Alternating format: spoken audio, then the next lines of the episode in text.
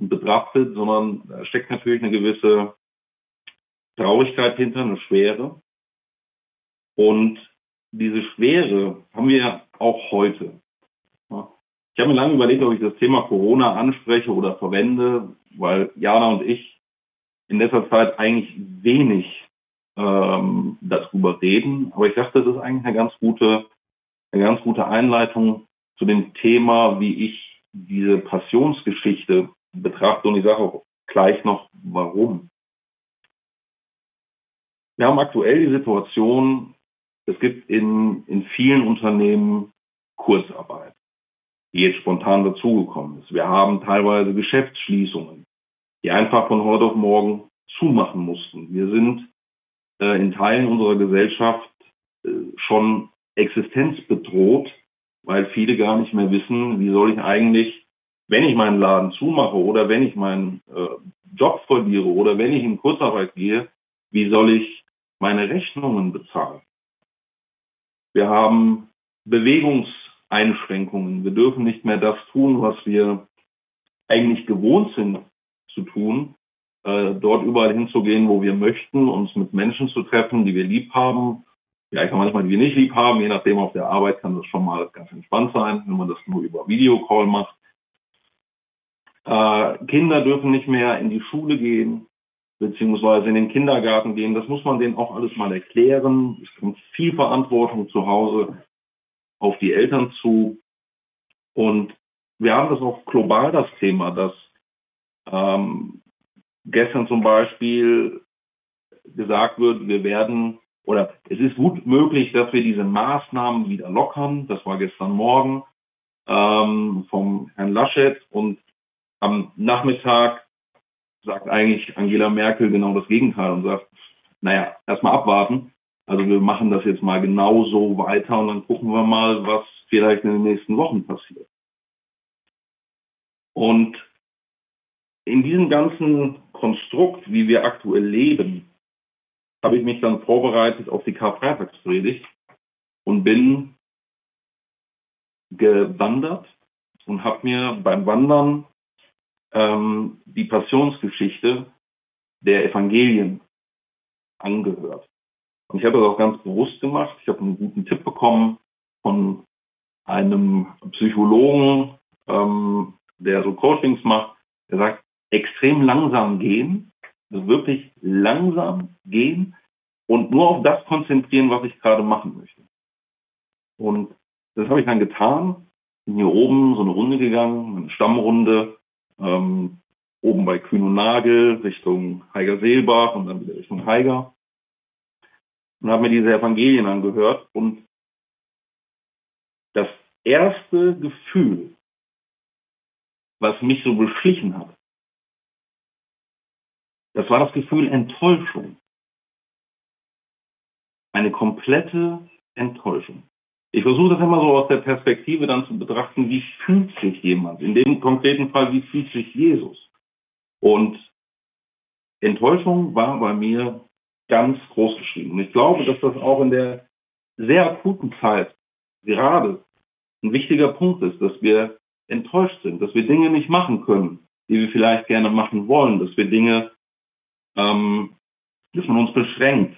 Ja, wir sind enttäuscht über die Situation. Wir sind enttäuscht davon, dass wir vielleicht, ich sag mal ganz einfach gesagt, nicht das kaufen können, was wir gerade wollen. Ja, dass wir nicht rausgehen können, dass wir einfach in unseren vier Wänden bleiben müssen. Die, die einen Garten haben, können sich glücklich schätzen, die können vielleicht im Garten ein bisschen spazieren gehen, äh, aber ansonsten einfach kein Kontakt. Also gerade eine Zeit der Enttäuschung. Und ich habe mal so ein paar Punkte hier aufgeschrieben. Für die, die jetzt am Telefon sind, lese ich sie mal vor, ähm, was das eigentlich bedeutet. Enttäuschung bedeutet, wenn eine eigene Erwartung und Hoffnung nicht erfüllt werden. Ja, wenn ich durch andere getäuscht werde, vielleicht durch Freunde, durch Kollegen, äh, in der Familie. Enttäuschung erzeugt immer unerwartet Kummer, weil ich ja in der Regel nicht weiß, dass ich enttäuscht werde. Zumindest nicht, wenn ich nicht bestens informiert bin. Enttäuschung kann unterschiedlich mild oder stark ausgeprägt sein. Es gibt Typen, die mit Enttäuschungen sehr gut umgehen, weil sie sagen, naja, gut, also äh, die Menschen um mich herum sind jetzt eh nicht so die verlässlichsten. Und äh, von daher weiß ich schon ungefähr, mit was ich zu rechnen habe. Es gibt aber auch Menschen, ist sehr, sehr stark ausgeprägt, die gar nicht mehr richtig, ich sag mal, in die Gänge kommen, äh, wenn sie eine Enttäuschung erlebt haben. Und selbstverständlich der letzte Punkt ähm, trifft auf, wenn ich im Stich gelassen werde. Also wenn ich wirklich konkret durch eine Person, die ich vielleicht gerade wirklich brauche, im Stich gelassen werde, sie mir nicht zur Verfügung steht, sie mir auch nicht helfen will vielleicht in der Situation. Und das macht Enttäuschung sehr schwierig.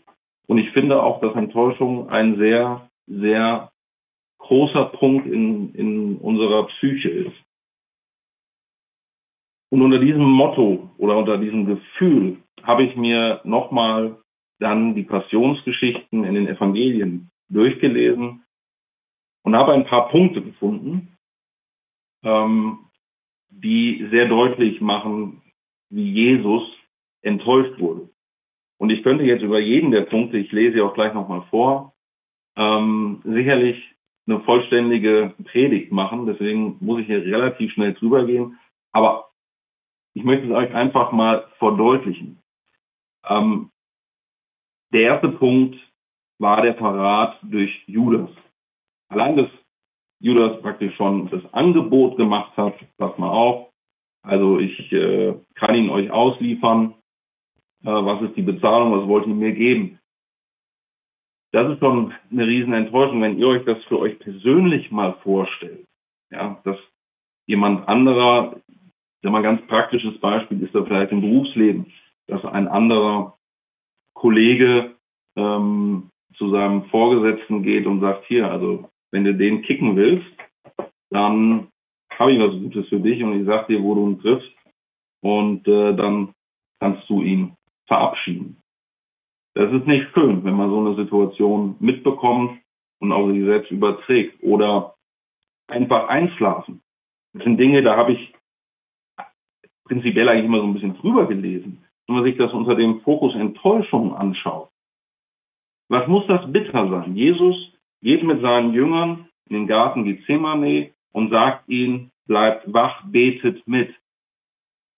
Und er geht ein paar Meter weg und betet und kommt wieder und die sind eingeschlafen. Die haben es nicht erkannt, wie wichtig das ist. Und er macht es nochmal und es passiert ein zweites Mal.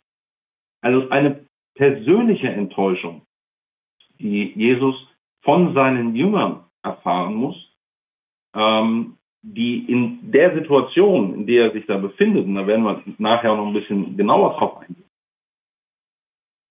eigentlich unfassbar ist. Dann die Flucht der Jünger.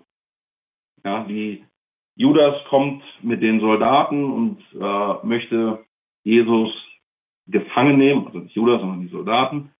Und es wird sich noch ein bisschen gewehrt, ja, auf einmal flüchten alle Jünger weg. Jesus allein. Jesus wurde in diesem Moment im Stich gelassen. Ganz für sich. Von seinen treuen, gefolgsamen Leuten alle weg. Dann die Verleugnung durch Petrus, seinem wahrscheinlich engsten Freund in diesem Kreis, äh, als er ihm sagte, noch bevor der Hahn kräht, wirst du mich dreimal verleugnet haben. Und Petrus das vehement, also wirklich vehement abstritt und sagte, niemals, das werde ich niemals tun. Ich gehe mit dir überall hin und wenn es in den Tod geht. Er hat es nicht getan. Persönliche Enttäuschung. Ganz tiefe persönliche Enttäuschung. Und alle riefen ans Kreuz mit ihm. Auch ein Punkt. Ans Kreuz mit ihm. Die haben Tage vorher, haben diese Leute, die ihm in diesem Prozess für schuldig erklären und sagen, nagelt ihn ans Kreuz, haben ihn gefeiert. Die haben ihn hochleben lassen. Als König. Absolut enttäuschend die Reaktion des Volkes. Also wenn er jetzt mal von der Historie geht oder von der, von der Betrachtung, wir waren so bei Einzelpersonen und jetzt breitet sich das Ganze aus. Jetzt ist es nicht nur die Einzelperson, die im privaten Umfeld ähm, des Jesus ist, sondern es ist jetzt auch die breite Masse. Und der nächste Punkt, Pilatus. Pilatus, ich habe hier in der Überschrift ähm, den Punkt gewählt, der Unschuldige. Das habe ich aus der Aussage entnommen. Ähm, er ließ sich eine Schale Wasser bringen und wusch seine Hände damit und sagte, meine, bin unschuldig. Wasche meine Hand in Unschuld. Das ist ja ein äh, auch heute noch verwendetes Sprichwort. Und auch da von einer neutralen Person, die durchaus die Macht gehabt hätte, zu sagen, trotz des Volkes, das ans Kreuz mit ihm jubelte ähm, und das ein Verbrecher freilassen wollte, hätte er die Macht gehabt zu sagen, nein, wir werden nichts tun, dieser Mann wird nicht gekreuzigt. Aber auch er hat Jesus enttäuscht in seiner Funktion, dass er am Ende des Tages, wenn man das vielleicht mit heute vergleicht, ein, äh, ein Politiker würde sich nicht selbst gegen sein Volk auflehnen. Und auch das hat nicht Pilatus getan. Der vorletzte Punkt. Jesus wird verhöhnt. Ja, ihm wurde ein roter Mantel umgehangen, er wurde beschimpft, er wurde bespuckt durch Menschen, für die er, und das muss man sich immer wieder vor Augen führen, für die er da ist. Ja, das ist der Grund, warum Jesus auf diese Welt gekommen ist. Und der letzte Punkt, der letzte Hohn, die letzte Enttäuschung, Jesus, König der Juden, das Schild, was an sein Kreuz gehämmert wurde, als Spott auf ihn, dass er diese Geistigkeit besitzt, von sich zu behaupten, König der Juden beziehungsweise König der Welt zu sein, durch unseren Herrn. Also ihr seht viele, viele Punkte, die sehr enttäuschend sind. Und wenn man auch diese, diese Thematik mal auf sich bezieht, wie stark hätten wir daran zu knabbern, wenn wir egal durch wen auch immer diese Nadelstiche bekommen würden, diese Enttäuschungen bekommen würden. Wir würden wahrscheinlich gar nicht mehr aufstehen. Wir wüssten gar nicht mehr, wie wir heißen. So schlecht würde uns es in dem Moment oder in dieser Zeit ergehen. Passend dazu finde ich ähm, das Zitat von Dietrich Bonhoeffer. Gott ist ein Gott des Tragens. Ja, der Sohn Gottes trug unser Fleisch, er trug darum das Kreuz, er trug alle unsere Sünden und schuf durch sein Tragen Versöhnung. Das finde ich auch ganz wichtig, weil er trug auch diese Enttäuschung. Er trug es in dem Wissen, dass er es tragen muss. Er hat überhaupt keine andere Möglichkeit. Er muss es tun und Dietrich Bonhoeffer äh, macht das hier sehr, sehr deutlich. Interessant ist, und das versuche ich ja auch immer gerne zu machen, wenn ich eine Andacht mache oder eine Predigt, das ein bisschen ins Persönliche zu ziehen. Und die Folie, die ihr jetzt seht, ist eigentlich so ein Ausdruck davon, dass ich Jesus auch mal als den Menschen betrachtet habe. Weil es gibt, die drei Punkte habe ich gesehen in, der, äh, in den Evangelien, die ich gelesen habe. Auch den Moment, wo er nicht mehr will, nicht mehr kann. In Lukas 22, Vers 42, da lesen wir, Vater, wenn es dein Wille ist, dann lass diesen bitteren Kelch des Leidens an mir vorübergehen. Das ist eine sehr starke Aussage. Was steckt dahinter? Er hat, er hat Angst. Er weiß, was auf ihn zukommt. Er weiß, dass er verhaftet wird. Er weiß, dass er gefoltert wird. Dass er ans Kreuz geht. Und er ist als Mensch zu uns gekommen und er empfindet natürlich auch sündfrei, aber er, er empfindet natürlich auch menschlich. Und als Mensch diese Last zu tragen, muss unfassbar schwer sein. Das können wir uns gar nicht vorstellen, so intensiv wie das sein muss. Der zweite Punkt, Lukas 22, Vers 44. Jesus litt Todesängste und betete so eindringlich, dass sein Schweiß und Blut auf die Erde tropfte. Da kann man sich vielleicht eine Vorstellung machen, wie es ihm äh, ergangen ist, wie ja, enttäuschend die Situation war, wie intensiv die Situation war, was er imstande sein musste, dann zu leisten. Und der dritte Begriff, und das ist natürlich mit das Stärkste, äh, was, man, was man lesen kann, mein Gott, mein Gott, warum hast du mich verlassen? Markus 15, Vers 34. Und das ist natürlich ein, ein, ein Vers, den man kennt, den man schon oft gehört hat. In der Betrachtung, die ich jetzt hatte, war mir eigentlich eine Sache aufgefallen, die mir vorher noch nie so aufgefallen ist. Ich denke, den meisten von euch ist es bekannt. Ähm, mein Gott, mein Gott. Das ist das erste Mal, dass er nicht mein Vater sagt, sondern ganz bewusst mein Gott, mein Gott. Diese Trennung zwischen dem Himmlischen und zwischen dem Menschlichen, weil er in dieser Situation als Mensch auftritt und Angst hat vor dem, was passiert. Und es ist ganz bewusst, dass er das tut, weil er muss in dieser Situation leiden. Das ist das, was Gott will und was auch passieren wird. Er leidet denn nur, und so sagte auch schon mal äh, Bonhoeffer, nur der leidende Gott kann helfen.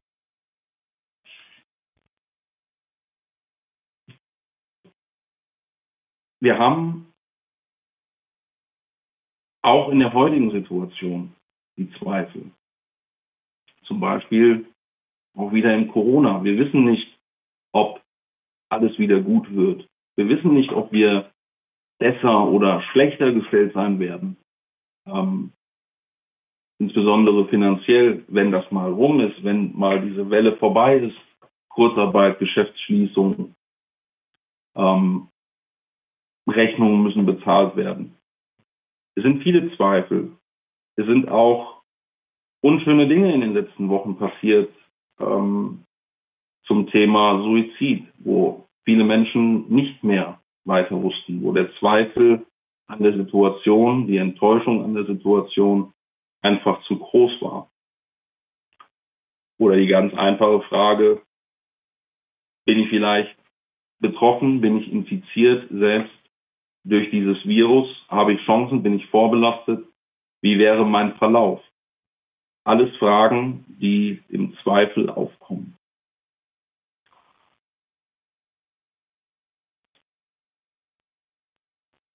Für mich ist aber Jesus kein Mensch und auch kein Sohn Gottes, der im Zweifel verharrt.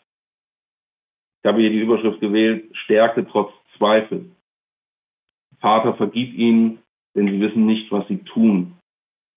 Lesen wir in Lukas 23, Vers 34. Darauf gehe ich gleich nochmal expliziter ein.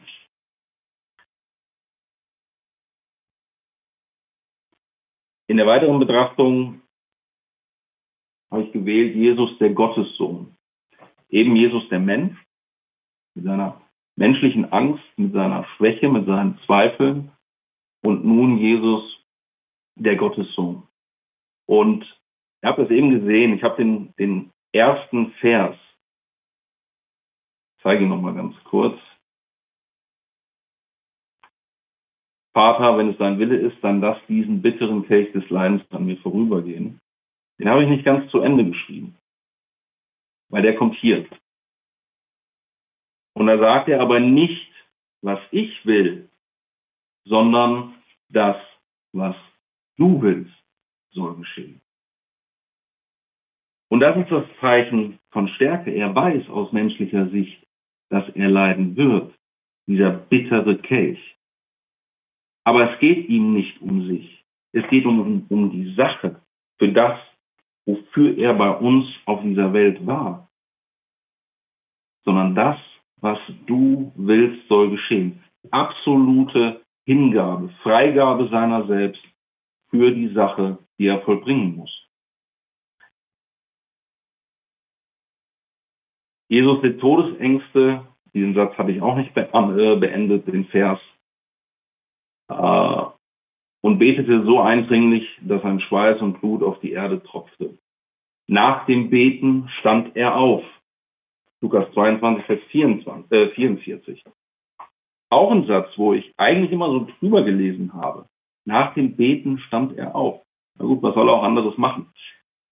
Wenn man sich aber in die Situation versetzt, wir wurden bitter enttäuscht. Wir wissen, was auf uns zukommt. Wir werden am Kreuz sterben. Steht er auf. Er ergibt sich nicht seinem Schicksal. Er bleibt nicht liegen oder sitzen. Er steht auf. Und ich finde, wenn man das ins Private bezieht, wenn ich irgendwie Probleme habe, dann kann ich auch hier in unserer Runde ganz offen sagen, ich habe dann Probleme aufzustehen. Ich mache da nicht, setze mich lieber irgendwo hin und guck von mir aus auch mal irgendwo gegen eine Wand oder guck in den Garten, ohne dass ich jetzt irgendwas Spezielles fokussiere. Aber er steht auf. Ein Zeichen der Stärke. Er steht auf und geht zu seinen Jüngern oder als er im Weinprozess ähm, gefragt wurde, beziehungsweise die Aussage kam, willst du damit etwa sagen, dass du der Sohn Gottes bist? Und Jesus antwortete, ihr habt recht, ich bin es. Lukas 22, Vers 70. Auch das wieder ein Signal, ein Zeichen der Stärke, die Jesus äh, dort kundtut, dass er in diesem Plenum, was sicherlich auch nicht schön war, die Stärke besitzt, den Mut besitzt, um zu sagen, ja, ihr habt recht. Ich bin es. Ich bin der Sohn Gottes. Und er tut das auch nochmal, als Pilatus ihn fragte. Er sagte, ja, du sagst es. Pilatus fragte, bist du wirklich der König der Juden? Ja, du sagst es. Aus dieser Schwäche, aus diesen Zweifeln, die er als Mensch hatte, wechselt er in die Stärke, in die Funktion des Gottes Sohn. Und das finde ich, wenn man sich das in der Ich-Perspektive anschaut, das finde ich so stark, so unerreichbar, mit welcher Energie, mit welcher Power er diesen Weg beschreitet und immer in dem Wissen, und das ist das, was wir in der Regel ja nicht wissen, was passieren wird. Das ist immer dabei. Immer das, was passieren wird. Der letzte Punkt, lesen wir in Lukas 23, 31. Ja, ein grüner Baum mag Feuer fangen, aber dürres Holz brennt lichterloh. Bei dem Vers habe ich mir lange überlegt, ob ich ihn mit einbinde, ob ich ihn nicht mit einbinde. Aber ich finde ihn eigentlich so wichtig und so gut, ähm, dass er in diese Betrachtung rein muss. Weil mir sagt es vielmehr was für die aktuelle Situation. Stärke werden wir auch zeigen. Ja, wir sind in einem ganz normalen Lauf. Wir wurden enttäuscht in der aktuellen Situation. Wir haben unsere Zweifel und wir werden auch wieder Stärke beweisen. Wir werden mit Jesu Hilfe aufstehen. Wir werden diese Situation in den Griff bekommen. Wir werden Unternehmen wieder aufbauen und wir werden Familien helfen. Und ich glaube auch, dass wir durch diese Situation mit mehr Wertschätzung für unsere Mitmenschen herausgehen werden. Dass wir hilfsbereiter sein werden. Dass wir denen helfen, die wirklich Hilfe brauchen. Und das auf diesen Vers zu beziehen, ich glaube, dass wir Feuer gefangen haben. Und es aktuell auch brennt. Aber insbesondere wir Christen müssen, oder es muss uns ein Anliegen sein, in welcher Form auch immer, stark im Glauben und mit festem Fundament, denen zu helfen denen Hilfe zu geben, die, und ich zitiere den Vers, lichterloh brennen die jetzt Halt brauchen, die eine Perspektive brauchen, dem müssen wir das mit auf den Weg geben und sagen, wir sind da, wir helfen euch, in welcher Situation ihr auch immer seid, mit unseren Mitteln, die uns zur Verfügung stehen. Weil wir als Christen, wir haben Feuer gefangen. Aber andere Menschen brennen lichterloh in dieser Situation.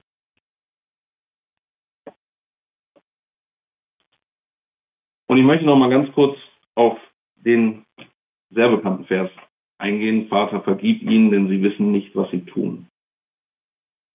Unter der Berücksichtigung, was wir jetzt eben schon alles gehört haben, finde ich diesen, diesen Satz von Jesus noch viel intensiver. Dass man bedenkt, ich versetze mich in seine Lage, ich habe das erfahren, diese bittere Enttäuschung, diese Zweifel, an der Sache selbst, diese Zweifel an Gott, an mir und in die Menschen, die Menschen, die ich liebe und die Menschen, die vielleicht in irgendeinem größeren Raum um mich herum sind. Und er stellt sich trotzdem hin und sagt, Vater, vergib ihnen, denn sie wissen nicht, was sie tun. Diese Liebe, die Jesus hier den Menschen entgegenbringt, obwohl er weiß, dass sie alle schlecht waren, dass sie alle gesündigt haben dass sie alle ihn persönlich enttäuscht haben, ist Wahnsinn, dass er das tut, sich hinstellt und das sagt, zeigt, wie groß diese Liebe zu uns Menschen ist. Auch in dem Wissen, dass er sich ihrer hingeben wird.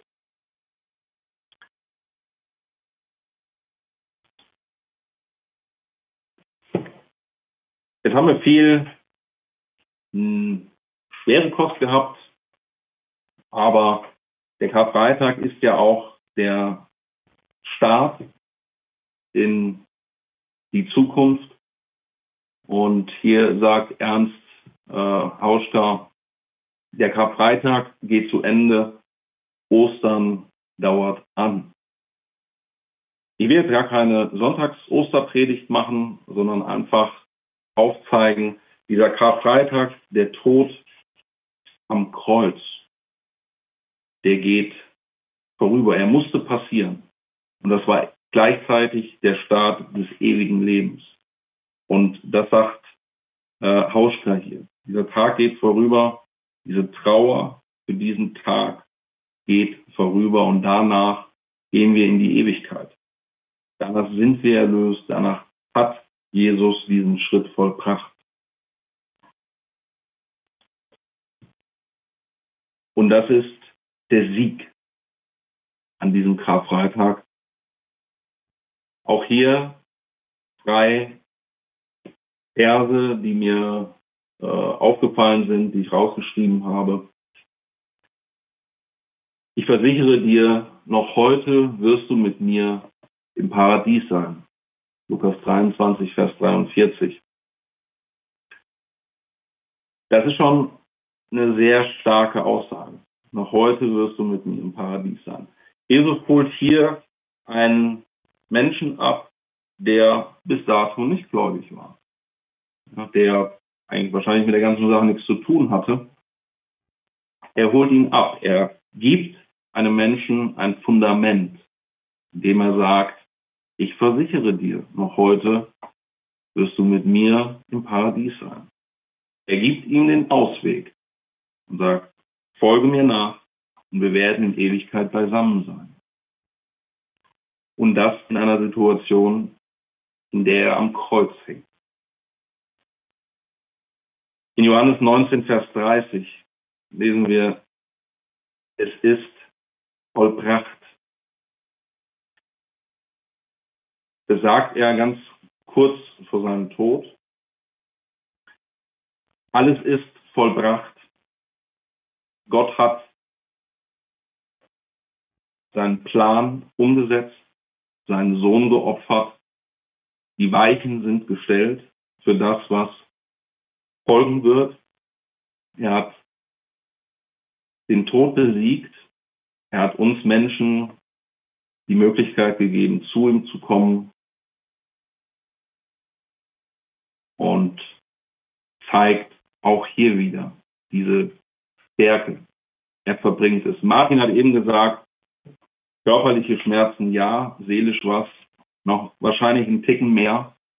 Ähm, und wenn man das in der Kombination sieht und es ist vollbracht, wenn wir das irgendwo sagen, ähm, ist das ja meistens bei uns, wenn wir, äh, ich sag mal, irgendwie ein Haus renovieren oder die Wohnung renovieren und ein bisschen übermütig sind und sagen, ah, es ist vollbracht, ja, wir sind fertig, dann ist das was Positives.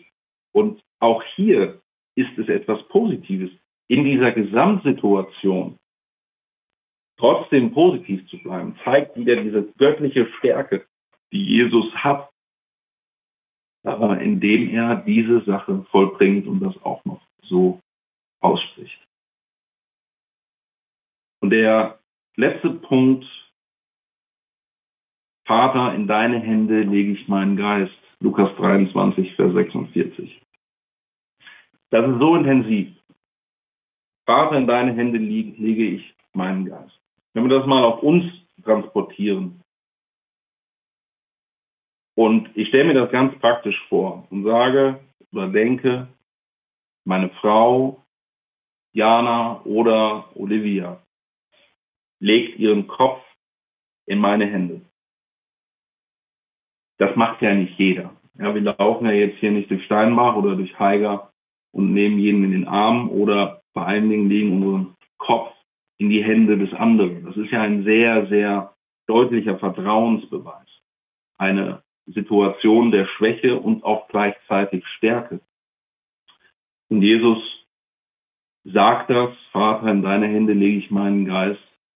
Absolutes Vertrauen, absolute Einigkeit über das, was man in dem Fall zusammen erreicht hat und was auch noch folgen wird.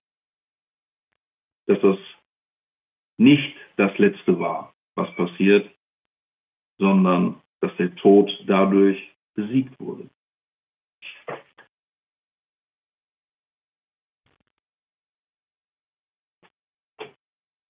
Und das ist eigentlich ja die Hauptmessage, ähm, die rüberbringen oder die man rüberbringen muss. Es geht weiter nach dem Tod. Jesus ist für uns am Kreuz gestorben und er ist wieder auferstanden. Und ich möchte da nicht zu viele Sonntagspredigt dann vornehmen.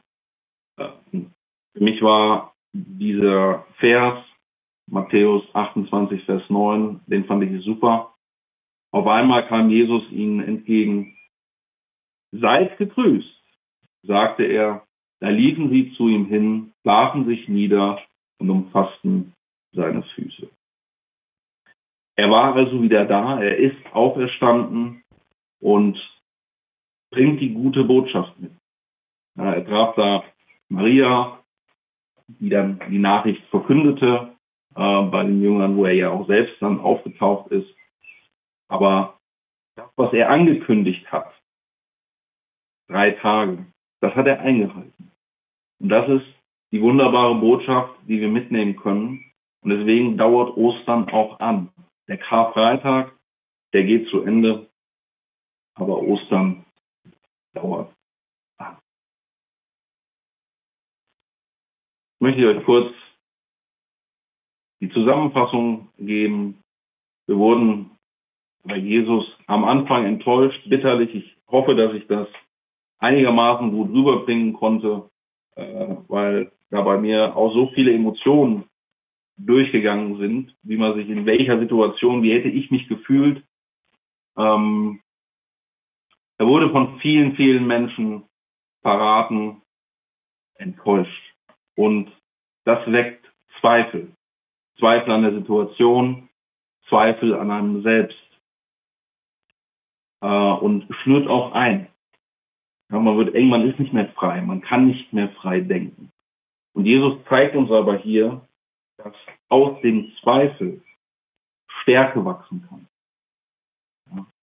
Er tritt stark auf. Er ist Gottes Sohn. Er lässt diese menschlichen Zweifel hinter sich. Ja. Und trotz des Wissens, was auf ihn zukommt, geht er seinen Weg, um für uns die Erlösung zu bringen. Für diejenigen, die ihn im Vorfeld und auch währenddessen enttäuscht und beleidigt und verhöhnt haben. Und am Ende steht der Sieg, der Sieg am Kreuz. Er stirbt, er stirbt für uns. Er leidet und er leidet für uns. Und das nur und ausschließlich, damit wir in die Ewigkeit kommen können. Amen.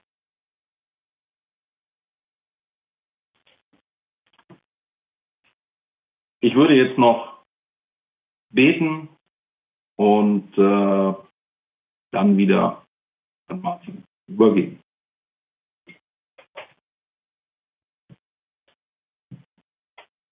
Herr, wir wollen dir danken, dass du diesen Weg für uns gegangen bist, dass du den Weg, den Passionsweg für uns gegangen bist, dass du den Weg der Scham, der Enttäuschung, der Erniedrigung gehen musstest, damit der Plan aufgehen konnte. Wir wollen dir danken, dass du ja das für uns gemacht hast, dass du mit uns in Kontakt treten wolltest und auch immerhin und auch immer weiterhin möchtest. Wir wollen dir danken, dass du diese Last seelisch und körperlich auf dich genommen hast. Mit dem Wissen, was kommt, mit dem Wissen, was dir erfahren wird, dass du es trotzdem gemacht hast. Wir wollen dir danken, dass du uns die Möglichkeit schenkst, dass wir mit dir in Kontakt treten dürfen, dass wir über Gebet mit dir sprechen können, dass wir unsere Dinge, unsere Zweifel, unsere Enttäuschungen dir bringen können, dass wir wissen, dass sie bei dir gut aufgehoben sind und dass du diese Last trägst, so wie du das Kreuz getragen hast, trägst du auch unsere Last, unser Kreuz, was wir mit uns tragen. Und wir wollen dir danken, dass du uns diese wunderbare Möglichkeit geschenkt hast, dass wir durch dich die Perspektive haben, in den Himmel zu kommen, dass wir in die Ewigkeit durch dich kommen können. Wir wollen dir für diesen Tag danken und ihn auch,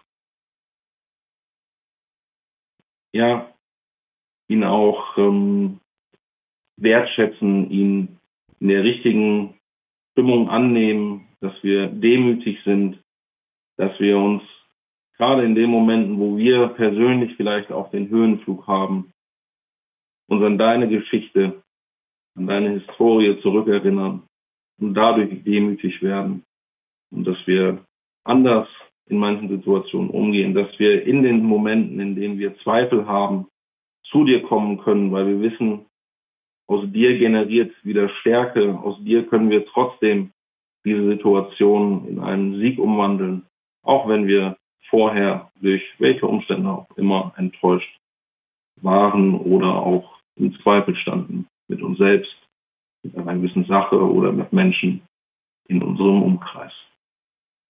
Amen.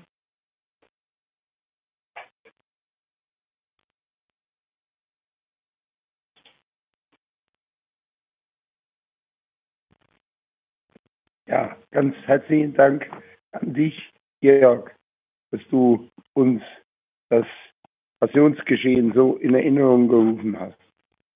Äh, wir dürfen jetzt als Übergang zu dem gemeinsamen Abendmahl noch auf ein Lied hören, was etwas zum Ausdruck bringt davon, was wir bekommen haben durch diesen Opfertod Jesu am Kreuz, nämlich die Gnade Gottes, die haben wir bekommen und die ist so unschätzbar wertvoll. Und daran dürfen wir uns erinnern, es gibt diesen wunderbaren, äh, dieses wunderbare Lied Amazing Grace, was wir jetzt einspielen möchten. Und wir dürfen dabei den Text des Liedes 65 uns in Erinnerung rufen.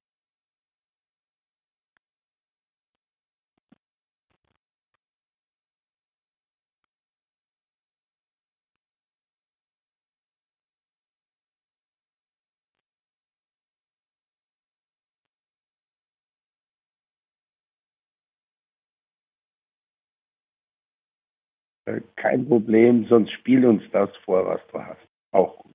Wir können das ja an unserem geistigen Auge vorübergehen.